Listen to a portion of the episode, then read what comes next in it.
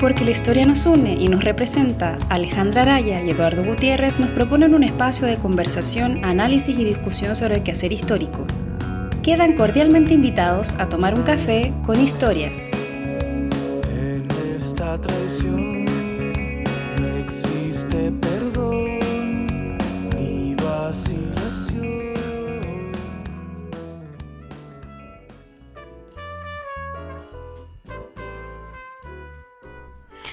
Hola a todos, vamos a comenzar ya nuestro séptimo programa de Café con Historia.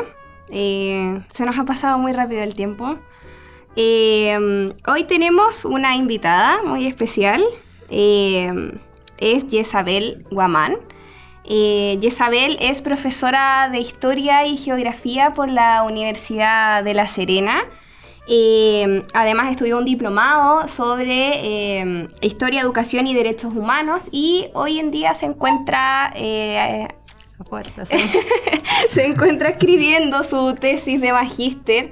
eh, y bueno, sus líneas de investigación son eh, el estudio de los pueblos originarios con eh, una perspectiva eh, de la historia reciente. Así es que bienvenida Isabel, ¿cómo estás? Ay, muchas gracias por la invitación, Alejandro Eduardo.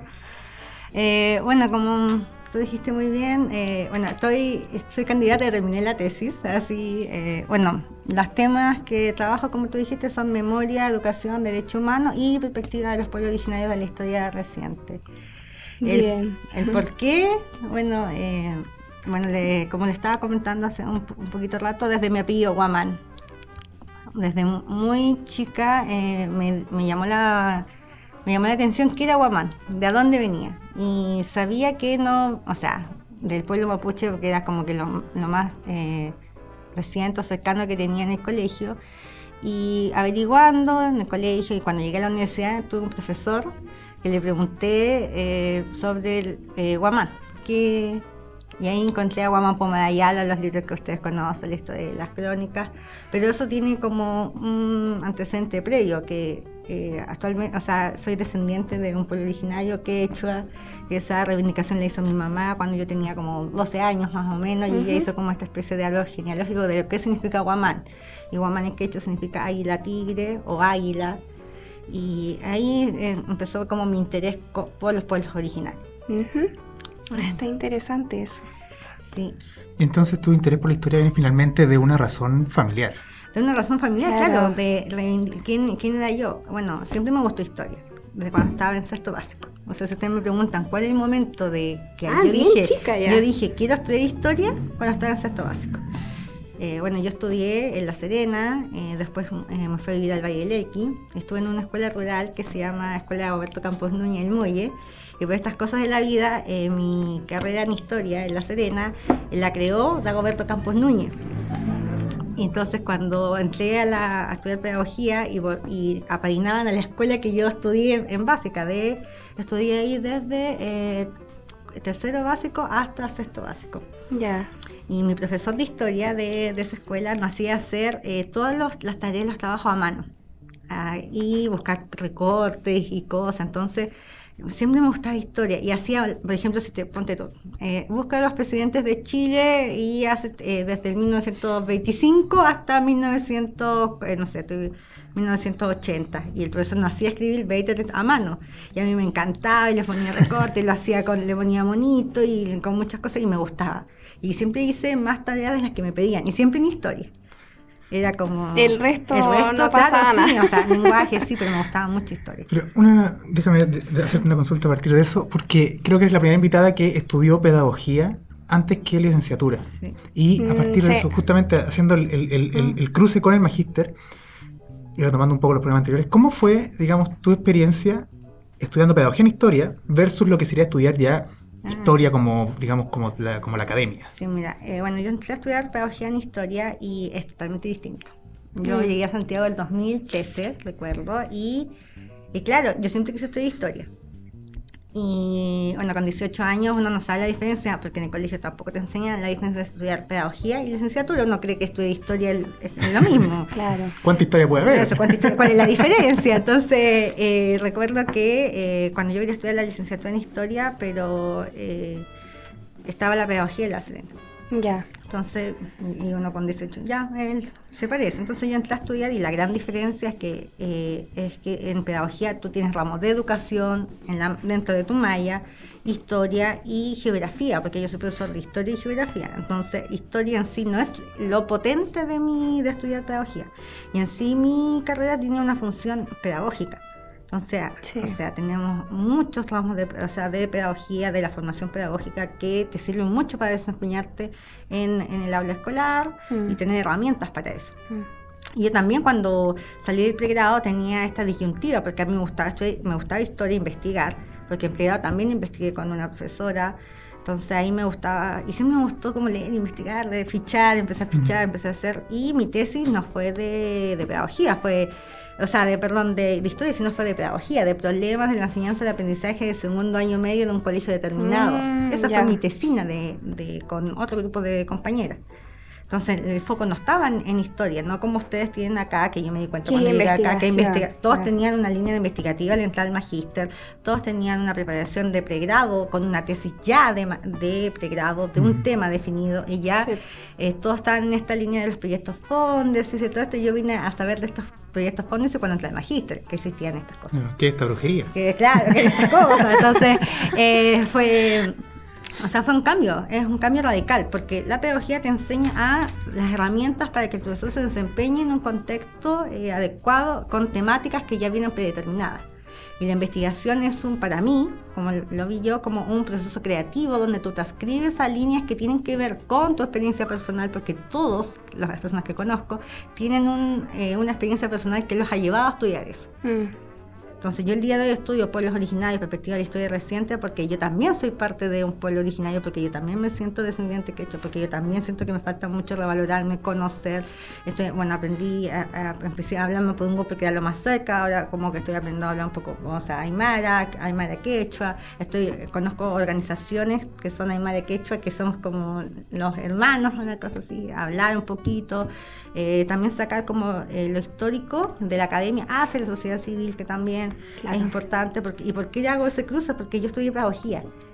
Entonces la pedagogía te enseña otras herramientas Una se- labor más o- sí, social. una labor más social que estudiar historia, que es más Mm. académico. Sí. Y claro, y es una, es una diferencia o sea, eh, radical. O sea, eh, fue un gran desafío entrar a estudiar el magíster en historia en la Universidad de Chile.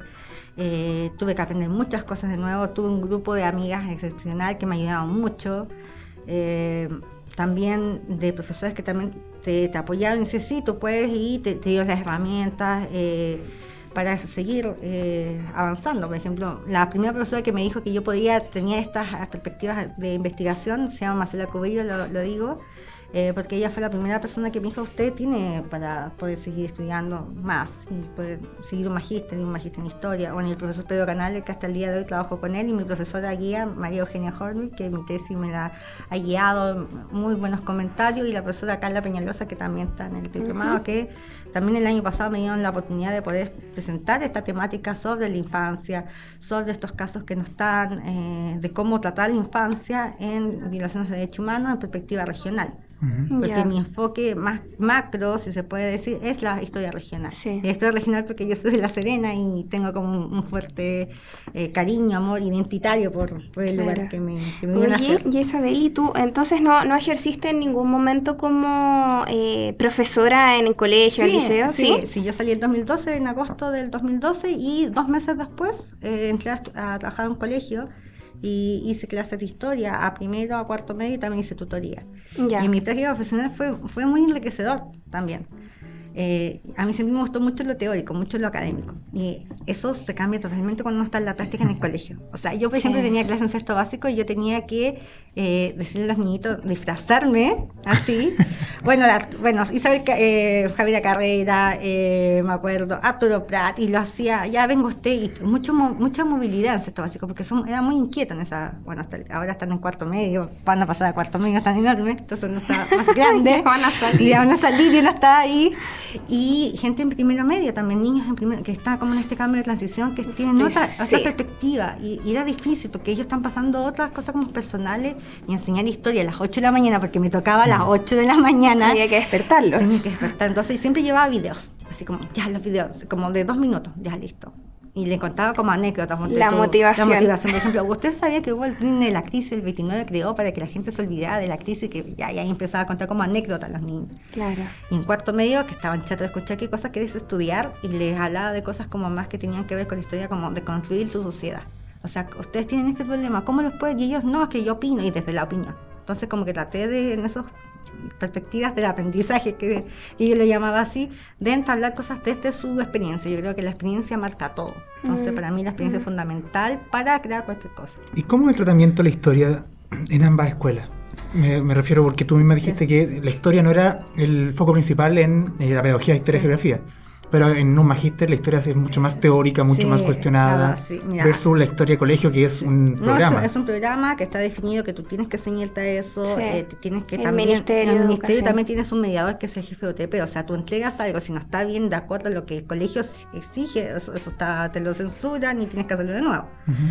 Eh, ¿Cómo es eso? Eh, o sea, el- a mí lo que me encantaba del magíster era estas discusiones académicas que existían, ¿no? que los debates, las clases, era muy entretenido, porque nosotros teníamos clases de teoría y la historia con gente de doctorado. Y teníamos una mesa muy parecida a esta que estaba acá en medio de la gente, y nosotros los del magíster estábamos atrás, entonces anotábamos todo, ay, qué dijo, qué dijo, y teníamos que hacer, me acuerdo, informe, qué dijo, ya me, me acuerdo que... Ah, no. ustedes iban como a escuchar el debate. Nosotros íbamos a escuchar el Ya. debate y después teníamos una, una amiga que, la Gina, que nos explicaba las cosas cuando nosotros no entendíamos. Y nos juntábamos después del magíster a estudiar. Y ese curso de teoría y la historia nos sirvió mucho, aparte de las cosas teóricas, de, de sociabilizar y de ser grandes amigos. El día de hoy somos grandes amigos a partir de ese curso. Claro. Y claro, la diferencia que, que radica en, en la investigación es como el tratamiento académico y disciplinar de una investigación. Eh, lamentablemente el profesor de historia tiene herramientas de investigación, pero no tan profundamente como cuando uno las tiene en el magíster, porque tú, te, como yo dije recién, te escribes a una línea historiográfica, eh, tienes, bueno, conocidos, contactos, congresos, Claro. y te vas generando una temática y te vas especializando en esa temática. El profesor de historia tiene que ah, saber de todo un poquito, porque tiene que pasar desde eh, los pueblos originarios hasta siglo XXI-XX. Pasando por Chile, Egipto, Grecia. Todo. Entonces, además no tienes niños en la universidad, por ejemplo, el mundo académico, los historiadores que hacen clases en la universidad se enfocan en cuántos ni en, en, en un curso de su especialidad. Tienen 15 ni- y son adultos, o sea, tú no estás diciendo, oye, estudia, en el colegio, estudia, hace la guía, y así como entre, en- tú en el colegio te conviertes en papá, en psicólogo, porque tengo amigos y me cuentan su experiencia, que Sí. de verdad que es totalmente distinta a la que uno tiene cuando se enfrenta a un curso de universidad, que nosotros nos vamos, nos paramos, hacemos nuestra clase, generamos debates, discusiones, y ellos nos entregan las cosas, pero nosotros no tenemos ese feedback de tanta confianza de saber casi todos sus problemas como si lo tiene un niño. Entonces, y pasan otras cosas que en el colegio, el sistema del colegio está muy fermentado por eso mismo, por un, por un currículum que está ahí, por otros eh, evaluadores externos. En cambio, el historiador no, nosotros nos movemos de la libertad, vamos a congresos, Sí. eh, viajamos, nos, nos conocemos entre nosotros, tenemos otra dinámica, muy distinta. Es hasta cierta medida más independiente. Muy independiente y a Mm. nosotros, nosotros ninguno nos censura, nosotros hablamos cualquier cosa y la decimos y tenemos nuestras bases bibliográficas y nuestros estudiantes son los que tienen que leer o no y escogen el, el seminario y por qué no. Claro. Entonces las relaciones también son distintas. Mm. En el mundo académico con el mundo de la pedagogía son totalmente distintas y, y muy difíciles también. Porque en el magíster, por ejemplo, en la Universidad de Chile, eh, yo era pedagogo y todos los demás son licenciados en historia. También era como Mm. entrar, yo me acuerdo que una vez un profesor dijo, ¿cuáles son la taxonomía de Bloom? La taxonomía de Bloom la pasan en pedagogía. Sí. Entonces, como, yo, ay, yo sabía. Así como, taxonomía de Bloom. Sí, entonces como... Todos eh, dijeron, ahí está la matea. no, no, está la materia, no, bueno, porque yo estudié pedagogía, entonces, y, y claro, en el magíster eh, fue muy fuerte esa investigación, un desafío también para mí, que yo venía del mundo de la pedagogía, que es más de transmisión, y, y como le decía, yo soy licenciada en educación, y mi tesina fue de, eh, de un tema de educación. Era algo más práctico. más también. práctico. Entonces ah, teníamos que ir a preguntarle a ciertas personas, un- bueno, un gráfico, eso, y teorías educativas, Claro. no teoría histórica. Y en mi tesis no. En mi tesis tuve que eh, tomar seminarios en el magíster para poder hacer mi proyecto de tesis, para tener un marco teórico que defender en mi tesis. Claro. Entonces, Es que otra al de las- parecer el trabajo pedagógico es mucho más práctico que el, Sí. que el investigativo. Sí, o en que este caso el, el investigativo es muy, es muy minucioso el investigativo, es muy Sí. minucioso. Y yo creo que es como un desafío nosotros también como entre el académico y la sociedad, también esto mismo más práctico. porque en Chile, por ejemplo, Jorge Baradit es un boom? Ya, es que decir, y, y el libro, ¿cómo se llama? Historia secreta de Chile. Es decir, que la sociedad civil sí le interesa la historia. Y ya Pero- salió el tercer tomo. Sí, ya salió el tercer tomo, está Gabriela Mistral ahí con su tatuaje muy... no promocionemos a Baradit. No, no, no estamos, no estamos promocionando No es a Baradit. promoción, estamos No, solamente conversando. sí, no, no es promoción a Baradit, pero explicarnos el desafío de por qué los historiadores no tenemos tanto realce Exacto. como él. Si tenemos, y eso es lo que él dice, no es la historia secretaria. Toda la gente le digo, pues siempre me dice, oye, pero si ahí en La Serena hay un boom, por eso le estoy contando, porque La Serena, él el año pasado fue muchas veces a colegio, a, a muchos, o sea, él, fue como, no sé, como Gabriel González Videla, así como que allá, él fue muchas veces y a mí me llama la atención eso. Y hablando con mis, con mis colegas, que ellos dan el libro de Baradit dentro de su... ¿En serio? Sí, de, de su eh, lectura, eh, comillas, obligatoria. que ¿En el colegio? En el colegio. Y le decía, tú le explicas al estudiante que eso no es historia. Así, no, es que sí, que habla de hecho, no, pero es una historia. Y no es secreta. Y no es secreta, y eso es una novela histórica, está, sí, pero, pero eso es, es difícil también entablarlo con, con, con personas que, o sea, que, que están también todo el día, 44 horas, ustedes entenderán Mm. que no como nosotros que tenemos, no sé, en, el co- en la universidad, ¿cuánto ten- tenía un curso? Tenéis 6 horas, dos veces a la semana. Entonces en el colegio es, es distinto. Sí, pues son muchas más Son horas. mucho más horas. son- Entonces, explicar eso, y por eso les decía que este boom de la historia es que la gente sí se preocupa, o sea, a la gente sí le interesa. Somos como el desafío de nosotros, cómo escribir eso. ¿Cómo llegar? Cómo llegar a la Además que gente. entender lo que es la historia finalmente. porque también. como tú decías en el colegio, como hay un guía, hay una UTP, Sí. hay un ministerio, se entiende que hay una historia y ahora es como la historia secreta, son Sí. como los datos Ah, que no como salen en esa historia. no salen en esa historia, Entonces es como un poco el morbo que hay dentro Sí. del libro, pero Claro. la historia no es eso, la historia finalmente es una discusión constante. Una discusión constante. A mí Es que me pasa eso, yo creo, porque en pedagogía en general no, ha- no se hace mucha investigación. Hay investigaciones pedagógicas, pero muy centradas como en métodos de enseñanza, Sí. aprendizaje. Eso se llama didáctica, la didáctica. Claro, la didáctica o, o la gestión, todo ese tipo de cosas, pero no tanto como eh, muy ligada a las materias, a, la- a las asignaturas. Es, muy poco, entonces, pero se puede hacer, o sea, No, sí es- se hace. está todo, pero en general eh, los profesores investigan poco que y es una tam- realidad. También, digamos, porque como tú dices, la pedagogía, si bien es más práctica, la teoría también es práctica. Nosotros también tenemos que crear formas de teorizar Sí. todo. Yo creo que va justamente en eso. ¿A quién apunta finalmente? Porque la, la pedagogía tiene un grupo específico. A Los niños o los profesores. No tiene. O sea, en es cambio, que la historia se puede. O sea, yo creo que la pedagogía igual, porque está la educación popular, la pedagogía, o sea, educación popular, Mm. tú llegas a, yo también hice educación popular y de verdad que la forma de construir el conocimiento ahí es muy parecido al del historiador y, y del historiador oral. Sí. Es muy Mm. parecido a educación, Sí. porque yo hice eso también, eh, ahora en mi, dentro de mi tesis magíster tuve que hacer como un formato de eh, que se basaba en la educación popular, ¿cachai? Y la educación popular que es métodos, por ejemplo, de recogimiento de información a través de, de actividades prácticas. Ya. ¿Qué tipo de actividades prácticas? Por ejemplo, hacer un entusiasmo- entusiograma, siempre me- el nombre me complica, que, saber, Difícil. que saber sobre los niveles de entusiasmo con fechas íconos. Por ejemplo, 1973, Ya, 1990, 2015. Del, del lugar de la población que yo estaba investigando. Y la gente ponía su experiencia con colores y ponía ya, en 1963, golpe de Estado. 19 Y ahí lo iba identificando con colores. Entonces, eso es una práctica de educación popular. Y eso, ¿de dónde saqué eso? De, eh, de ECO, Ecocomunicaciones, Sí. que es la, eh, la ONG que tiene Mario Garcés. Sí. ¿ya? Y ahí él tiene de esos cómo eh, sacar esta información de las personas de cuando trabaja con organizaciones. Claro, como los- métodos. Los métodos. Y que también tienen que ver con la educación popular, lo que decía Pablo Freire y todo eso. Entonces, Claro. la educación, en ese sentido, la educación popular tiene una- un rol más de investigador, o sea. Y en la escuela, claro, hay una, una- Y como un trabajo de Sí, terreno. Un, te- un terreno muy etnográfico también. Mm. Y bueno, los pueblos originarios también tienen que ser muy etnográficos. Eh, no sé si ustedes pusieron leer un poco lo que yo tengo en la Academia Edu, eh, de, bueno, de Pascualama tengo un paper y de los pueblos originarios, o sea, el, el mundo mapuche. Pero en sí, Pascualama también, entrevisté a una persona que es de una organización de allá. Y también, o sea, el mismo método Claro. de historia oral, de estas técnicas de recogimiento de información, que se une mucho con la antropología, mucho con la antropología. Mira qué interesante ese cruce. Oye, Isabel, vamos a hacer una pausa, vamos a poner un poco de música y, y volvemos para conversar sobre más sobre tu tesis de magíster y sobre esto de Pascualama también, que Ya. está bien bueno. Los dejamos con los Fancy Free y esto es El Mundo Me Espera.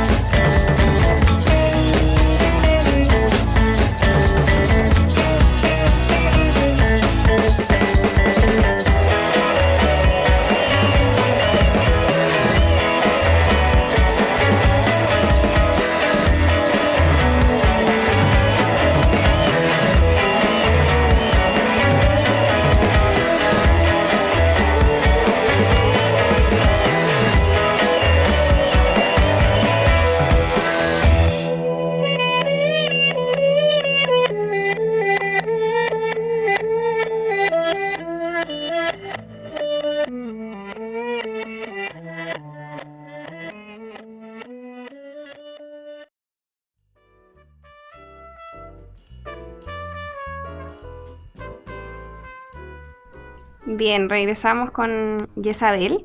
Vamos a pasar un poco ahora a, conversar sobre tu tema de tesis de magíster.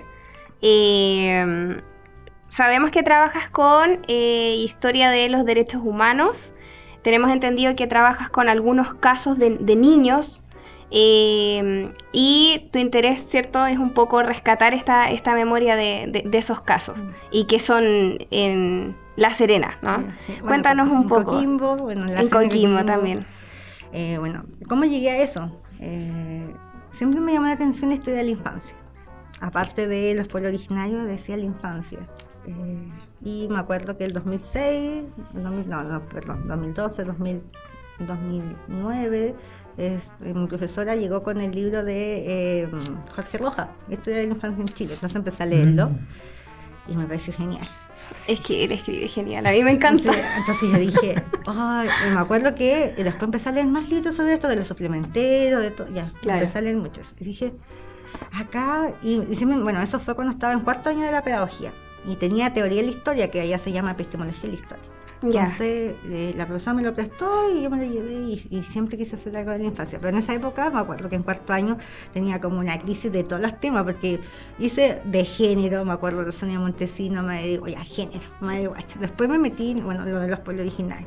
Después me metí en la cuestión de educación. Entonces tenía como tantas cosas como parecía pupurrí, o sea, me petaba y era play, así como. era como un- Ten- Tengo de la que pida. Tengo eso tengo de la que pilla. O sea, igual yo fui ayudante desde la de geografía allá en, en La Serena, geografía social, que, que- que es como, muy pa- como geogra- geografía humana, que tiene que ver mucho con historia, pa- y fue muchos años también ayudante de una profesora allá que- de educación que hacía las TICs, que las TICs son la- Las tecnologías. nuevas tecnologías, aprendí a hacer software educativo, todas esas cosas bien didácticas, y también en historia. Y fue ayudante esta profesora de mundo clásico, y la profesora aparte de mundo clásico hacía eh, epistemología de la historia en cuarto año.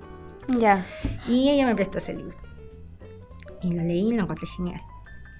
Y entre medio, me acuerdo, en tercer año conocí a mi profesor, eh, profesor Pedro Canales, que eh, ahí yo hice como mi primer paper, que fue sobre el tratamiento de la etnografía en textos escolares. Y con él empecé a hacer como algo más investigativo. Ya. Y en cuarto año de esta historia de la infancia, que con Jorge, y ahí me quedó mucho trato dando vuelta lo de la infancia, pero lo dejé ahí. Y cuando entré al magíster, ya seguí como tomando cursos de, los, de pueblo originario, de esta perspectiva más reciente. Y en segundo año eh, busco, me acuerdo, y, y voy caminando por Coquimbo y me encuentro con este esta placita que se llama Mirador de Los Ángeles.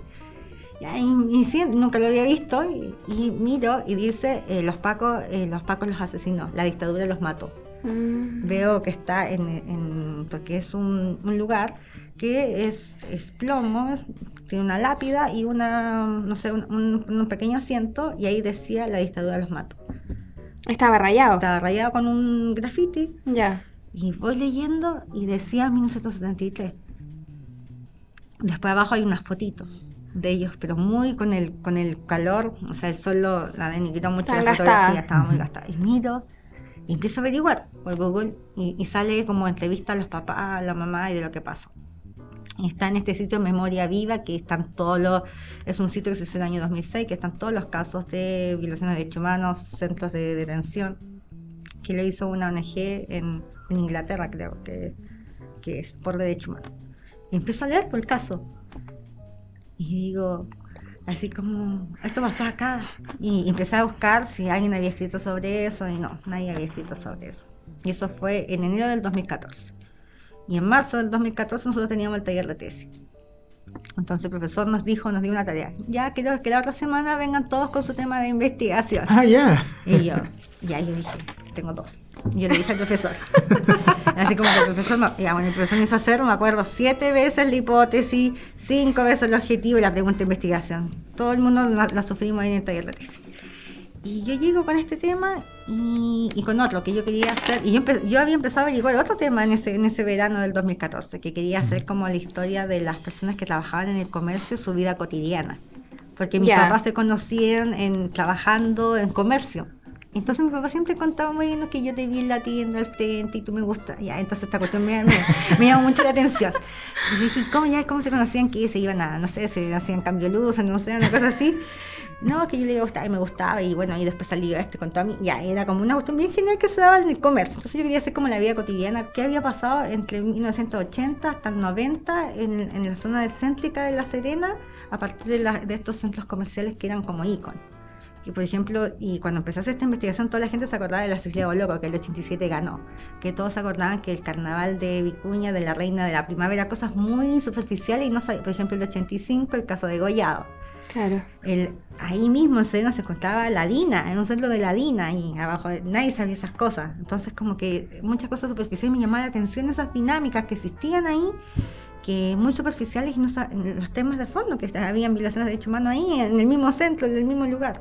Y bueno, y mis papás siempre hablaban que había muchos sapos, Y entonces como que me daba mucha atención eso, como esas, esas, contra, esas, sub- esas invisibilidades que existía en la región. Bueno, en la región de, bueno, en La Serena está el regimiento. El regimiento tiene la vista desde la ciudad, más la, mejor vista y, y vigila hasta el día de hoy toda la ciudad. Es una ciudad que tiene netamente mucha historia, mucha memoria y tiene esa, ese fuerte componente, que el regimiento todavía existe y es un- un- una institución importante. Y la gente todavía, todavía el día de hoy le da mucho temor a hablar sobre la dictadura. O sea, no, yo, yo cuando empecé a hacer esta investigación de los comerciantes, yo les iba a preguntar a estas personas, y me dicen, no, yo no hablo de eso. Eh, Yo no hablo de política, no, eso ya pasó, no, no.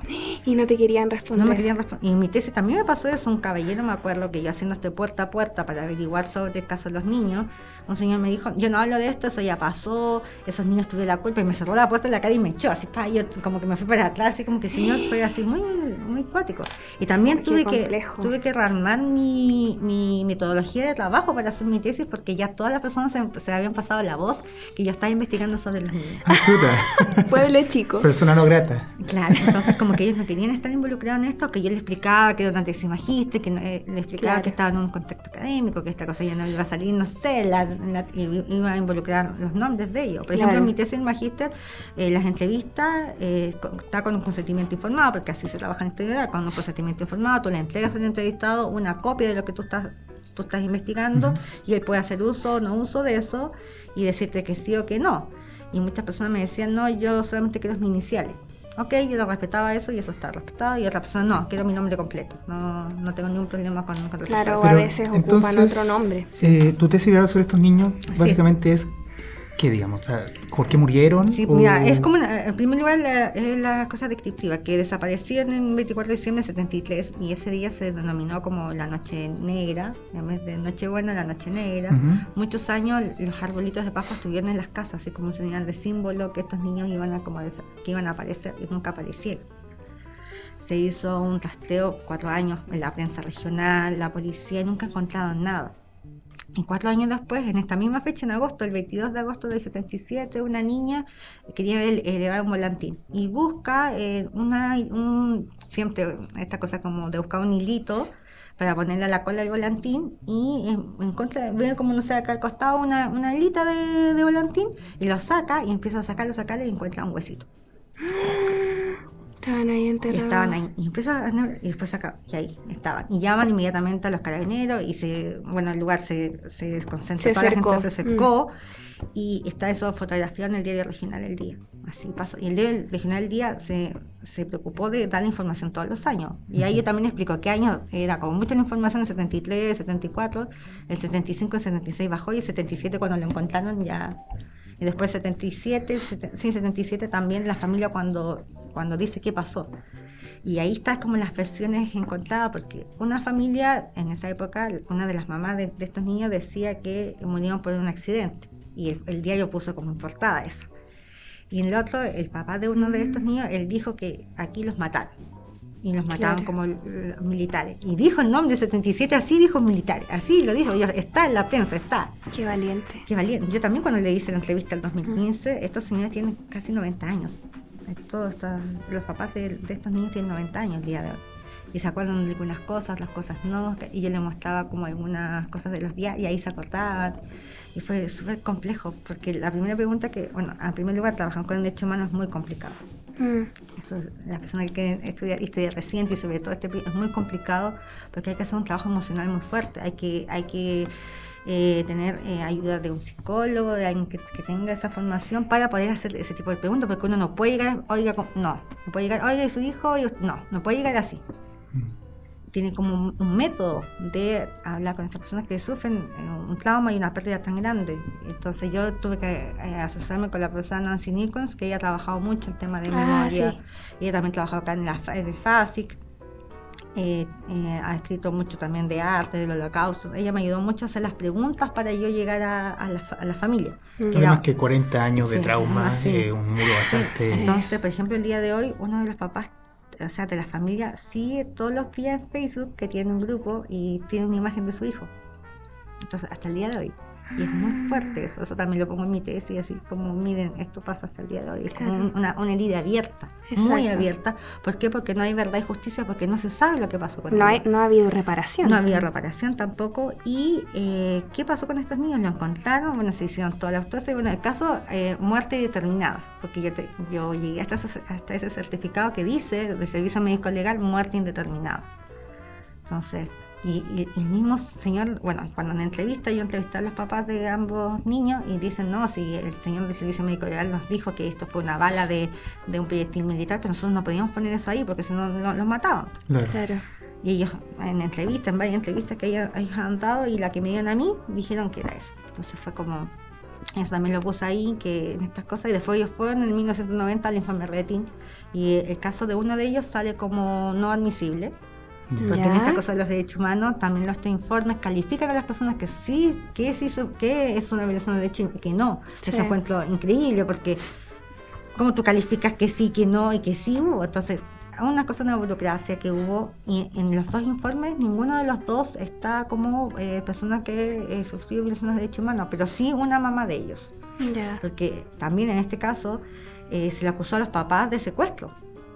A la mamá de uno de ellos se le acusó de secuestro y la llevaban al regimiento y le practicaban tortura y ella está en el informe Valech, en el informe Valech 2. Y el papá del otro chico, el que dijo que los militares lo llevaban el primer año porque lo acusaron que él trabajaba, que ayudaba a los marxistas. Él, él dijo eso, que ayudaba a los marxistas, lo llevaban y, y le- y le hicieron, no sé, electricidad y lo dejaban con quemaduras de cigarrillo que hasta el día de hoy lo tiene en su mano. Uno lo mira y, y él te explica. Mm. Oye, Isabel, y entonces, esta investigación que estás haciendo tú parte en el 73 con, con, ella. con la desaparición, digamos, de estos 24 de niños. 73, y te- bueno, en la primera parte como más descriptiva, más de fuentes de prensa del... Ocupas eh, entonces prensa, Sí, eh, porque relatos orales. Porque memoria, la gente también importante. Estudiar memoria no solamente se basa en testimonio oral, eso no es hacer un estudio de memoria. Sí. No, esa es, es hacer una, un relato de Una vida. recopilación No, un nomás. relato de vida, no. Importante, cuando estudia eh, historia, de, o sea, historia reciente, de derechos humanos, uno tiene que basarse en la documentación también escrita. Claro. Porque eso te, va, te, te sustenta y te ayuda a entender también a través de los testimonios y los relatos esta perspectiva de memoria también tiene que haber una perspectiva psicológica también sobre eso, porque la memoria parte del presente con un acontecimiento y una experiencia. Claro. Entonces claro. también tiene un componente psicológico. Eso, eso lo han trabajado mucho en Argentina, por ejemplo, Elizabeth Jennings nos trabajó en la memoria. Sí, sí. Eh, también, eh, también lo trabajó por Riquio, historia de la filosofía, Walter Benjamin, Primo Levi, desde el proceso del holocausto. Sí. Enzo Traverso también tiene un texto, La batalla de las memorias, por, por eh, Pierre Nordá, que habla de los lugares de memoria, que este si es historia o memoria. Él, él esta ¿Esto es historia o esto es memoria? ¿Cuál es Ese debate es muy bueno. No, sí, es una, eso también eh, está ahí porque está en estas disyuntivas. Es Sí. historia cuando pasa un hecho y es memoria cuando vives del presente porque se activan estas, estos relatos. Sí. Y por eso que yo, yo me pareció que mi tesis era como, bueno, cuando le presenté a mi profesor, me acuerdo que el profesor de tesis dijo, esto es para hacer un bestseller. Me decía que Andrés Good, porque en esa época, me acuerdo, en 2014 empezó a salir eh, Los Ecos del Desierto. Él me dijo, véndelo a Andrés Good, me dijo, oye, ah, o sea, aquí. Entonces él me decía, me acuerdo, y mi profesora guía también me decía que acá hay un, un tema, y hasta el día de hoy no hay reparación porque el caso se sobreselló, el 2002 Ya. las familias tomaron procedimientos judiciales, o sea, que el 90, el 90 no te pescaron, pero el año 2000 ellos empezaron a hacer a través de juicios. Claro, después, digamos, Sí, del después- informe de- Red y que el. Vales que... O sea, el informe Vales fue en 2004, pero la comisión Sí. se abrió el, 2000, el 2003. Pero ellos empezaron el 2000, el 99, eh, con una querella civil, ya que les demandaron al Estado chileno y a Augusto Pinochet, después una querella criminal. Tienen dos querellas, una civil y una criminal. Ya. Y ahí se unieron las familias, pero después cuando salió el informe de Valech se separaron por un cuestiones de plata, porque ustedes saben cuánto es un abogado que te abra un caso, que entonces Claro. no tenían sustento económico para tener un caso abierto tantos años. Mm. En, en los 2000, en la época del 2000, recién se estaban hablando de temas de memoria. O sea, el primer libro que en Chile, que yo como que pesquisé, que se hablaba sobre ese tema de memoria, lo hizo eh, Memorias del siglo XX, que es de LOM, y que estaba, bueno, Mario García, Pedro Milo, Steven Stell, que primera vez que se habla sobre memoria desde la historiografía, estamos hablando del año, en el año 2000, Es súper reciente. reciente.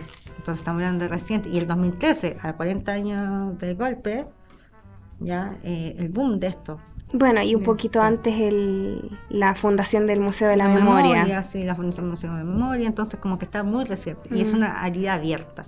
Muy abierta en estos casos de la infancia que se ha tratado muy poco y que sí lo del día de hoy lo está tratando la psicología, pero la psicología a través de personas que vivían en el exilio o, niños que vivían entonces la dictadura de salir de un país hacia el otro pero muy pocos de estos niños que murieron en, en, en, el contexto de la dictadura, pero no son partes, como yo le decía, de, de una militancia política, como morían en esa época.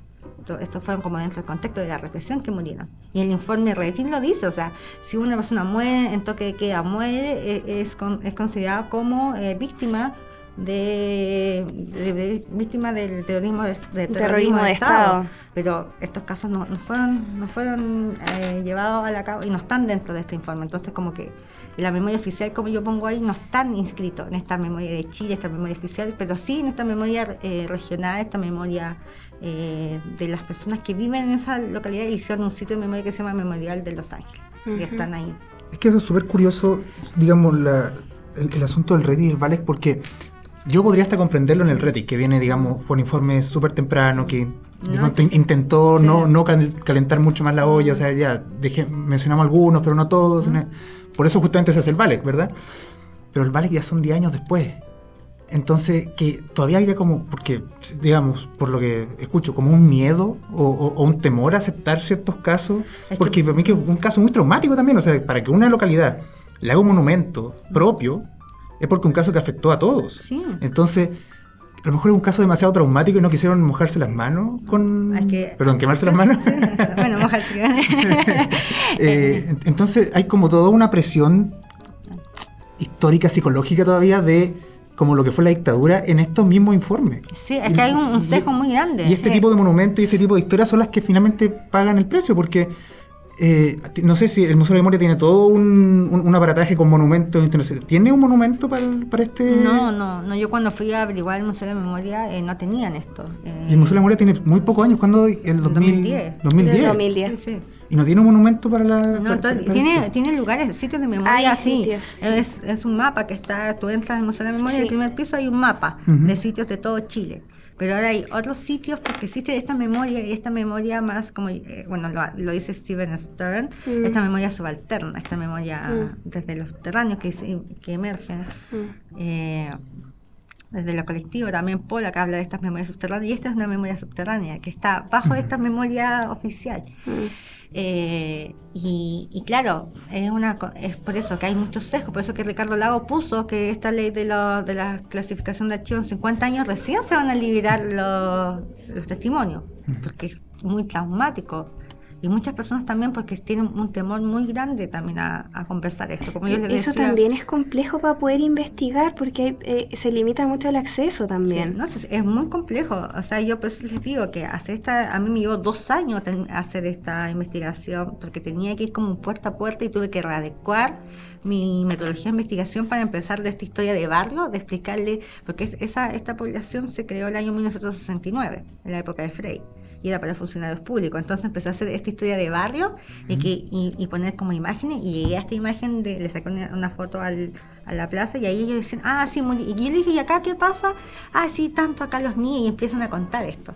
Pero desde, desde un, no aislado, sino que viene de un conjunto. Entonces no podía separar eso que yo quería analizar, sino que tenía que entrelazarlo con otros elementos desde su misma cotidianidad, para poder llegar a, a mi investigación, a lo que yo quería conocer si ellos lo tenían intrínseco, estaban ahí porque otras personas los habían hecho.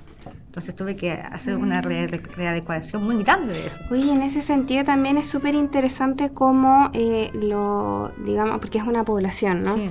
Cómo los pobladores de ahí también ocupan eh, el espacio que están habitando Sí. y que cómo, cómo lo resignifican, cómo, eh, y cómo lo construyen, porque tú dijiste que ahí hay, hay una intervención, podríamos decir, urbana, entre comillas, donde ellos levantan un, una especie de sí, lo hace una... como de santuario, sí. ¿cierto? Como un, eh, eh, finalmente se construye ahí un sitio de memoria sí. para recordar a estos niños y a estos casos de, de, de, violación a los derechos humanos durante la dictadura. Es que también tuvo ayuda de la municipalidad de Coquimbo, porque Oscar Pereira en esa época él ayudó a eso y a una persona que la, bueno, eso fue por una iniciativa de la ex presidenta de la Junta de Vecinos que antes existía ahí, antes del 2010, porque este memorial se creó el año 2010.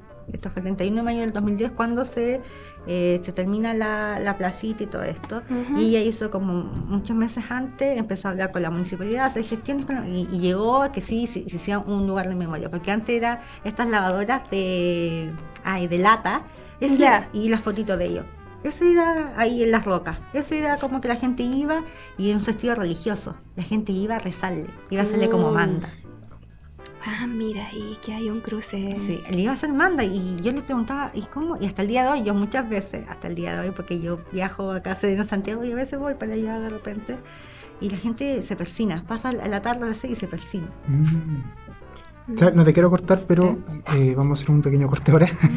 eh, esto es Cuando seas más de Armatoste.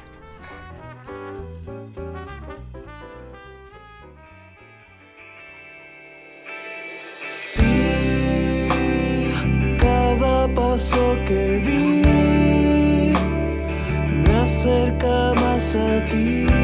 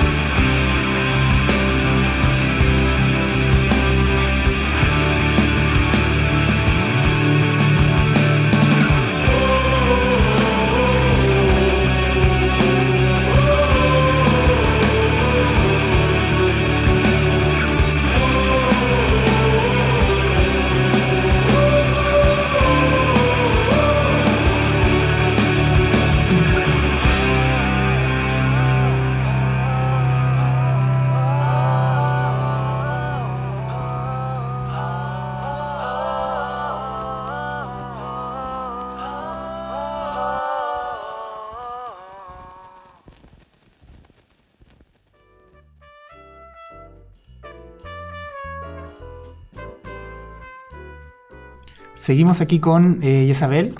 Isabel, te quería hacer una consulta sobre em, justamente esto que estábamos hablando sobre la teoría de memoria y cómo funciona, porque hice el link con lo que estabas mencionando sobre educación popular. Eh, me, parece que justamente, eh, como por tu experiencia pedagógica, te resulta mucho más sencillo de pronto acercarte quizá a trabajar de manera más didáctica con la memoria, porque eh, todo esto, como, como, tú decías, como Alejandro también, ¿verdad? Supongo ha trabajado, em, no es como yo me acerco, por ejemplo, a los documentos, que el, documento, digamos, por ley me lo tienen que pasar en archivos públicos. Ustedes tienen que hacer todo un juego de conversar, de negociar con, con la fuente, que es la persona. No, no hablo del diario ni de la fuente escrita, sino de la memoria. Entonces, de pronto, estos juegos pedagógicos que de pronto tú trabajas, ¿te han servido o, has hecho el cruce? Ay, sí, o sea, yo creo que haber estudiado pedagogía me ha servido mucho para poder entablar este tipo de cosas y desde mucho de la cotidianidad, como de, una situación más informal, pero volverla formal en, en el transcurso de las instrucciones que uno le da a las personas hacen estas cosas, estas dinámicas que tuve que hacer, como le dije, este entusiasmograma que le pasaba como estas cosas de color y la gente iba, o las imágenes, ¿a qué le representó a usted? Y guiarlo, y la gente que escribiera, o después darle a ellos, usted qué, cosa puede decirle a la familia, y darle como este espacio como la cámara, o no sé, y, darle como mucha libertad, pero a través de guiándolo. Claro. Y eso sí te lo da la pedagogía, o sea, te, da esta cosa más, más directa y más lúdica. Eh, y sí, yo creo que transversal eso, pero tiene que ver mucho también que tienes que tener un control frente a eso, porque no puedes hacer cualquier tipo de cosa si no tienes que siempre ir con intencionada o si no va a quedar en un juego que no va a tener un, objetivo final. o sea, y bueno, trabajar con memoria, como yo les decía anteriormente, no solamente en los testimonios, porque la gente confunde, ah, yo hago un estudio de memoria y uso solamente relatos, no, nosotros tenemos archivo, expediente, prensa y testimonio y teoría también, porque es, estudiar historia y memoria sí se unen, pero también se diferencian. Entonces hay que dejarlo así como súper, eh, o sea, describirlo, el porqué de estas diferencias. Y yo, como le dije, eh, es las disputas de la memoria, porque existe esta memoria que se construyó y también existe esta memoria que se, está, se construyó desde, desde, los, desde la población, desde ellos mismos que es súper interesante porque la memoria que se construyó desde el 90 es como una memoria que intentaba discutirlo una memoria anterior, pero aún así sigue dejando fuera otras memorias. Que entonces no, es una memoria inclusiva finalmente. Las memorias siempre son discusiones de. Son disputas. Son, discursos que se imponen. son discursos que se imponen, son disputas también, porque ¿qué, vamos, qué es más importante? Esto o lo otro. Son disputas. Y por ejemplo, eso que le puse disputa a la memoria, porque hay una disputa. O sea, existen estos informes que las personas que, los extranjeros, siempre que vienen al Museo de la Memoria, el y esto fue lo que pasó. No hay otros más. Mm. Entonces yo creo que a ti también te pasó en tu trabajo de investigación de, las personas que vivían en ese periodo o de trabajar, no sé, de las militancias o eso, porque hay muchas memorias. Están en disputa, o sea, porque hay esta construcción también. Y es una construcción, o sea, está reconstruyéndose, porque la memoria siempre se construye, no como la historia. Eh, bueno, siempre cuando nosotros estamos en el colegio, ¿qué es la historia? Ocurrió en un tiempo determinado, en una fecha determinada, y eso es historia. Y la memoria siempre se está construyendo porque es dinámica, porque no es estática. Entonces ahí también hay otro, otro punto. Mm. Sí, y bueno, respecto al, al, trabajo de, testimonio, eh, hay algo que es o sea, uno puede llegar a, estudiar a lo mejor algunos pasos que hay que seguir en este método de, de, recopilar los testimonios, pero también hay una cuestión que tiene que ver con quizás algo más personal. En, no sé si es llamarlo carisma o algo así, pero para poder uno llegar a la gente y tener una buena recepción, también hay que saber hacerlo de alguna manera, como de qué forma entrar en sus casas, de qué forma saludarlos, no sé, y buscar de alguna manera cómo llegar eh, y, engancharse para que esta persona también se sienta cómoda y te pueda responder eh, las preguntas que uno tenga. Entonces, eso, es súper importante, tener como que ellos te den la confianza y llegar a tener la confianza y en lo que yo trabajo, por ejemplo, en, esto, fue difícil. Sobre todo en las, familias, que fue mm. mucho más difícil. Porque algo muy íntimo. Muy íntimo, sí, algo muy íntimo. Por ejemplo, yo les digo que mi tesis de magíster lamentablemente no pueden entrevistar a los hermanos. Porque los hermanos, mm, ninguno de las dos familias no puede entrevistar a los hermanos porque los hermanos dijeron nosotros no vamos a hablar de eso porque eso ya pasó y es parte de mi familia. Claro, súper complejo porque hay ahí un tema de sensibilidades, de militancia. Eh, y por ejemplo, tú podéis ver en el, en el momento que tú estás entrevistando, después revisas la entrevista, te das cuenta que a lo mejor en los primeros 15 minutos o media hora te entregaron súper poca información, pero después de la primera media hora se relajan y a lo mejor te hablan más cosas y mucho más de lo que tú esperabas. Entonces el tiempo también es un factor que, influye. Eh, son muchas cosas, son, muchas cosas. sí, ¿no? Y trabajar con la entrevista también. Y no hay que saturar al entrevistado también porque también. es muy importante eso, que tienes que llevar con las preguntas clave preguntas clave que él tenga la capacidad de desarrollarse y siempre desde oiga a qué estudió y así como de la, autobiografía y después uno va a, lo que uno está mm. como investigando. Y también muy importante porque el historiador que estudia eh, derecho humano eh, tiene que dejar en claro que es un historiador que porque la gente te, te, entrega su testimonio, pero ellos creen que tú vas a contar la verdad de eso. Ya a mí me pasó, me pasó que yo voy a contar la verdad. Entonces la verdad, nosotros sabemos que esto está en base a interpretaciones. Claro. Entonces ellos te entregan esta cosa de la verdad, como que uno fuera un juez, como habla también Carlos Ginsburg, el historiador, un juez, un inquisidor. Esta, esta entonces nosotros los que trabajamos estos temas de testimonio oral, esto de la verdad y tenemos muchos problemas porque después sale, bueno, el resultado de la investigación y no les gusta porque ellos no dijeron eso, porque esto no era así. Entonces, te, porque te entregan esta cosa del deber, ¿ya? Porque existe en la memoria un deber, sí, un deber civil, un deber ético, pero como historiadores hay un límite de eso. Mm. Entonces ahí también hay que siempre dejar en claro que uno es un historiador, que uno está en la interpretación. Exacto. Es muy importante decir eso porque es un trabajo en la interpretación, pero no vamos a contar la verdad. Y, yo, mm. y yo siempre le decía eso a la familia. Entonces, eh, es muy complejo. Y, ahora le entregué mi tesis a, ambos, te tengo que ir a dejar ahora, a ellos dos, y voy a ver qué cosas van a decir. Porque, pero porque ellos dos, las familias por una cuestión, porque uno está, en uno está reconocido, pero es la persona, mamá, y el otro, el papá que no está reconocido, y existen disputas entre ellos. El día de hoy ellos no se hablan, están, entonces voy a encontrar a los dos y ella me dice, es que ella te está mintiendo, porque eso no era así. Entonces eso y yo y voy a esto es una interpretación esto no es que entonces ellos te entregan esta cosa de la verdad que uno como mm. estudiante tiene que decir la verdad y uno no es juez ni que sea como Exacto. como decía Carlos Gil que me encanta ese ese, artículo, ese, artículo Oye, Isabel, eh, queríamos pasar como a una última parte ya porque nos va quedando poquito tiempo. Queríamos saber también a qué otras actividades te dedicas tú, si participas en alguna eh, organización, en algún grupo de estudio. Eh, sabemos que has formado parte de la organización de las jornadas de Estudios Históricos de la Universidad de La Serena. Cuéntanos cómo ha sido esa experiencia también para quienes nos están escuchando. yo empecé, esa jornada la activamos con un grupo de compañeros el 2012, sí, el 2012 fue la primera. Y yo estaba también por el último año de la universidad. Y mi, un compañero mío entró a estudiar el magíster en Historia de la Universidad de Chile conmigo. Pero era de una generación mayor y otros compañeros se dedicaban a estudiar un magíster en sociología, pero... Y las jornadas siguieron porque les fue muy bien. Y hasta el día de hoy siguen porque lo he visto y es eso, queríamos darle nosotros, que les faltaba como esta cosa de la investigación histórica, invitar a compañeros de todo Chile a que fueran a La Serena a contar sobre sus investigaciones, porque muchos de nosotros ya teníamos experiencia de ir a congresos. Yo, cuando estaba en pregrado, fui, vine a muchos congresos, en Santiago, en Concepción, en, la universidad en Valdivia, en la Universidad Austral, ya había tenido perspectiva y ya, ya había entendido esta dinámica de conocer a, a, mi, a mis compañeros de otras universidades que tenían esto y le, parecía grandioso y mis compañeros también, entonces nos unimos y empezamos a hacer esto. Y como he visto que todos los años le ha ido muy bien y la carrera también recepcionó bien esta, esta iniciativa. Bueno, y también como les contaba eh, anteriormente, que la, la Serena la gente tiene interés por la historia, tiene intereses en la historia, porque eh, también fui parte de un grupo que se llama la Revista Norte Histórico, que nosotros hacemos eh, revista de historia regional, como yo les decía, de todo, Chile, Latinoamérica. Y en verano, este año en verano hicimos una actividad eh, que teníamos 50 personas en, en, los salones del Museo Histórico Gabriel González y, con personas jóvenes, igual que nosotros, que contaban sus investigaciones. Y la gente iba y escuchaba y preguntaba y se sentía parte de eso. 50 personas, un número bastante bueno. y, hicimos dos, dos días.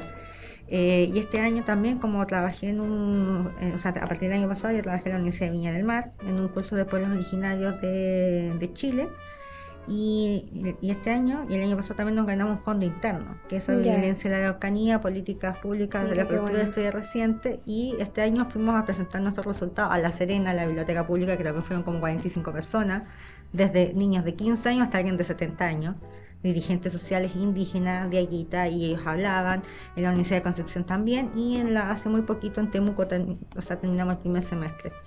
Y ahora nos volvemos a encontrar en, en, Valdivia, en la jornada de historia de, de Chile.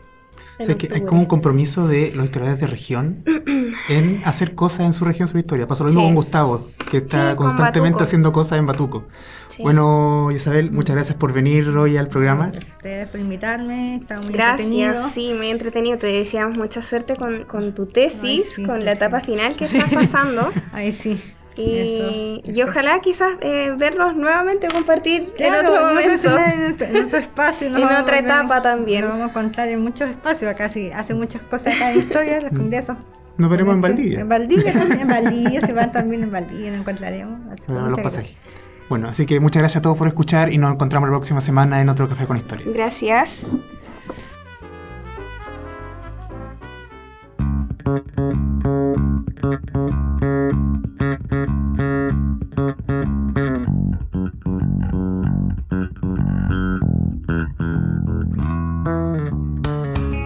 Por hoy el café se ha terminado, pero Alejandra y Eduardo los esperan en una próxima oportunidad con una nueva conversación para tomar otro café con historia.